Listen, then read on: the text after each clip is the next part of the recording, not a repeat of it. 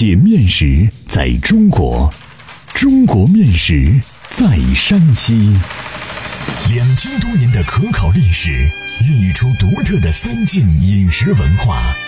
面食展现了山西人的睿智巧思，蕴含了深厚的人文底蕴。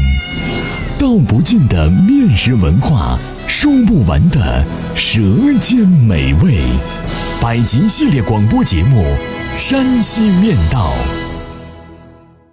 第十集：保德桥面灌厂，大山的守望者。作者：赵梦天，播讲：高原。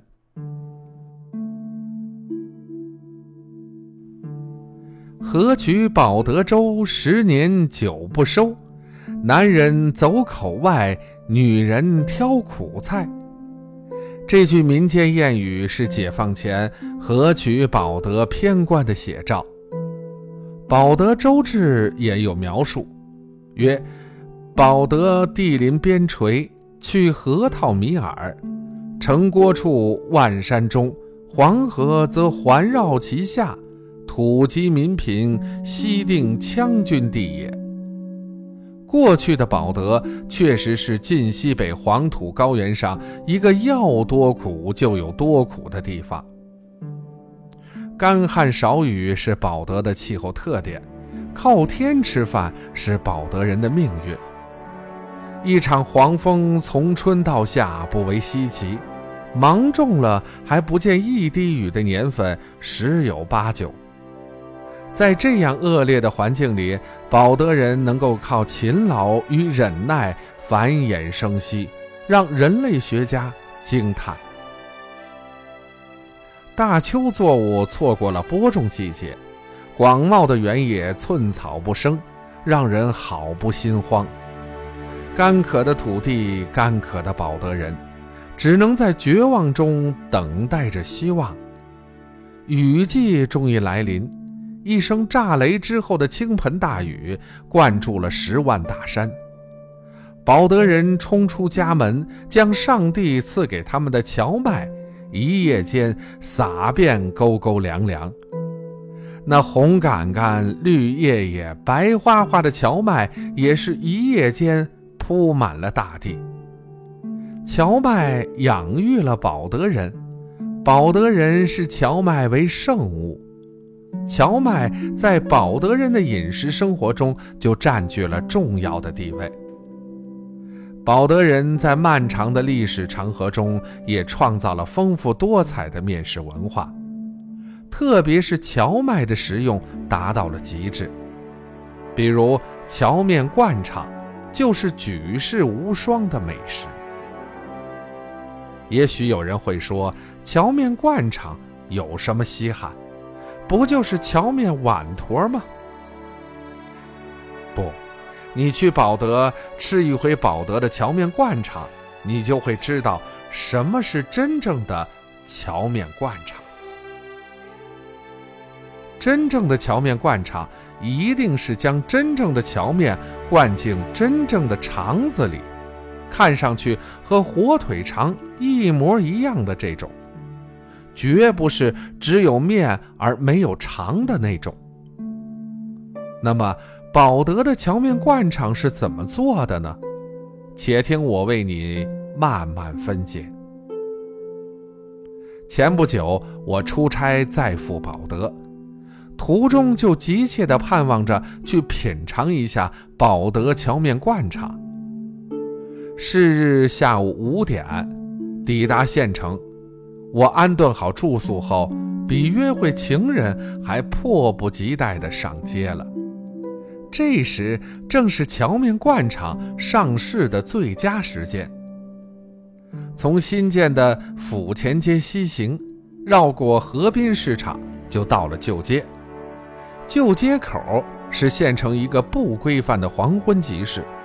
那里卖菜的、卖服装的、卖杂货的、卖日用品的、卖熟食的，应有尽有。卖荞面灌肠的就夹杂在其中。我选定了一家摊位，走上前去，在饱口福之前，先饱了一番眼福。但见干净利落的保德妹子正在忙活。面前的三轮车上架了案板，案板上摆着两只大铝盆，一只盆里放的是现卤的猪头肉，一只盆里放的是现蒸的荞面灌肠。两个盆上都覆盖了棉被，半遮半掩。